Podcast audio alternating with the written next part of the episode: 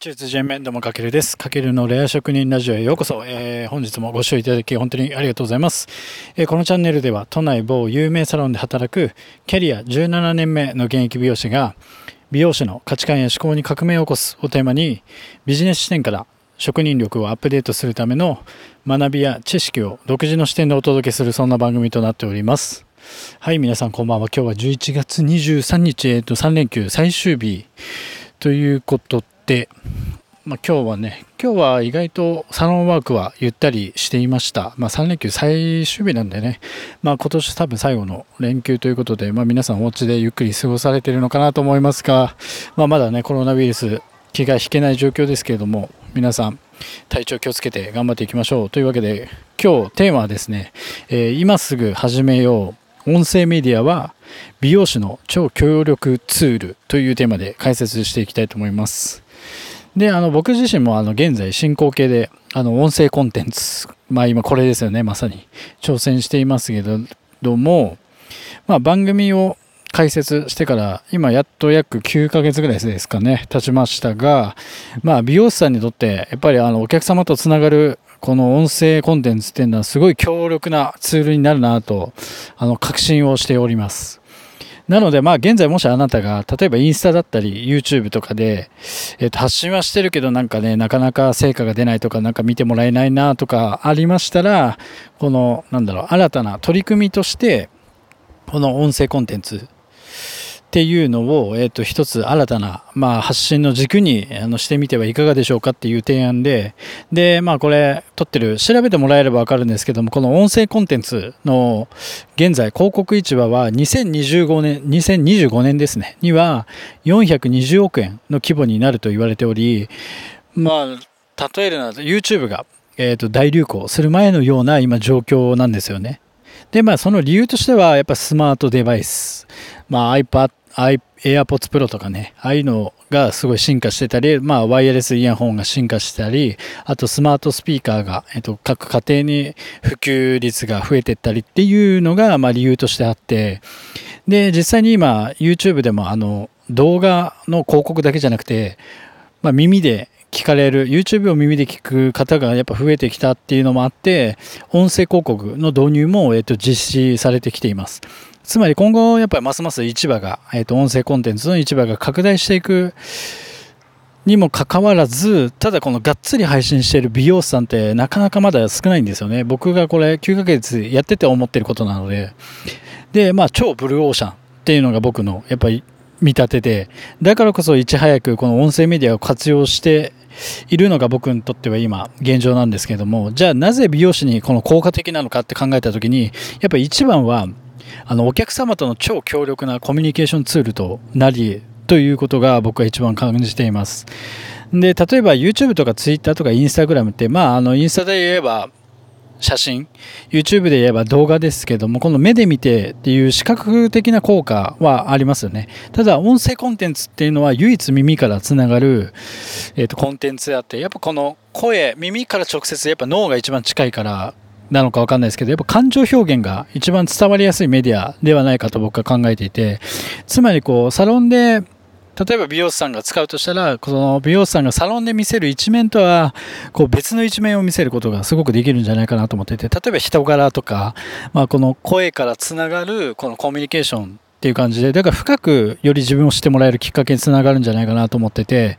で、さらにはまあね、ライブ配信も可能。まあライブ配信は YouTube とか Twitter とか Instagram でもあるんですけれども、この音声のライブ配信っていうのは、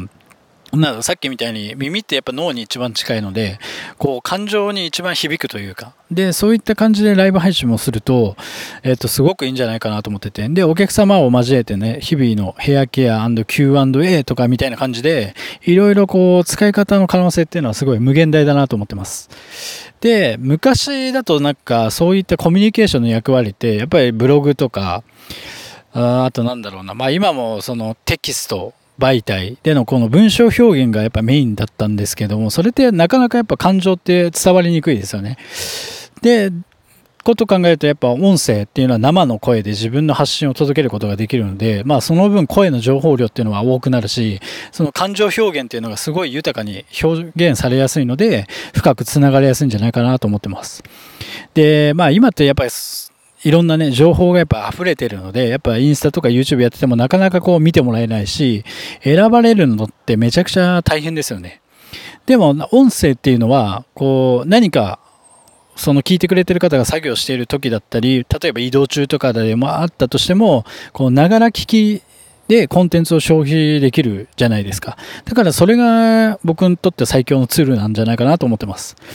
ただ、やっぱまだまだ参入してる人が少ないので、だからインスタとか YouTube では戦えないないなーって感じる場合は、この音声コンテンツは本当に参戦しやすいと思います。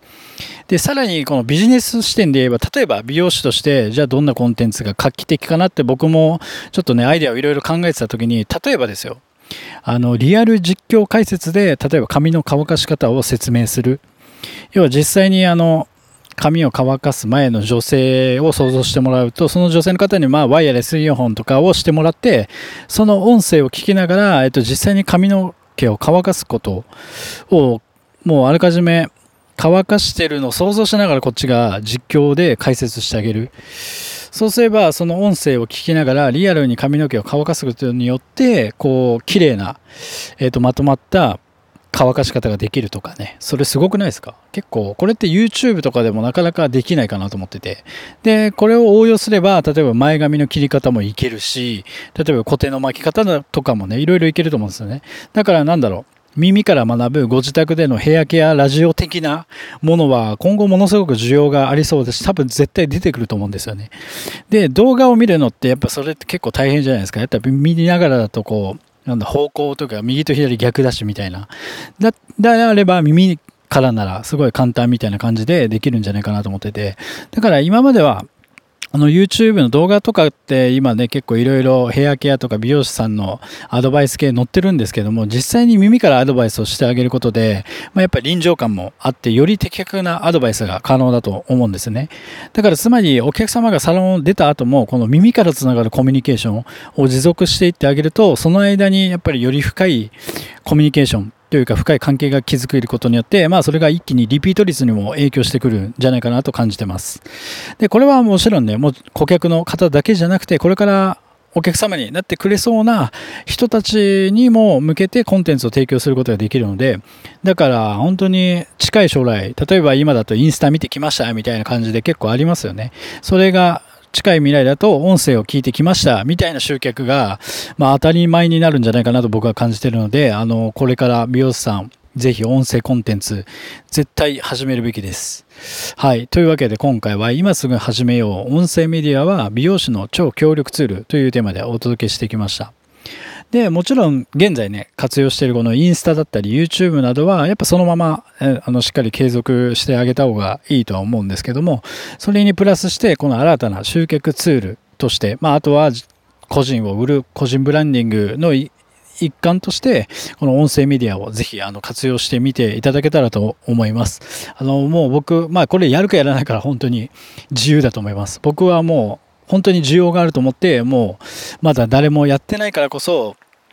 先に市場を取りに行くじゃないですけどそういった思考で今自分もコツコツ毎日配信してるので、うん、皆さんもぜひあのぜひ応援してるのでやってみてください。はい。というわけで今回の内容がもし参考になりましたらぜひフォロー、コメント、いいねなどいただけると大変励みになりますのでぜひよろしくお願いします。あとなんだろうな今結構あの2月に美容室オープン考えてるんですけどもなんか美容室にこんなメニューあったらいいとか、なんか美容室でこういうことされたいなっていう、なんか要望とかありましたら、ぜひあのコメントに残していただけると、あの、なんだろうな、新しい本当にまだ美容業界にない画期的なこの業界の枠を超えたサロンを作ろうと考えているので、ぜひ皆様のご意見もお待ちしておりますので、ぜひよろしくお願いします。はい、というわけで最後までご視聴いただきありがとうございました。かけるでした。一茶言えば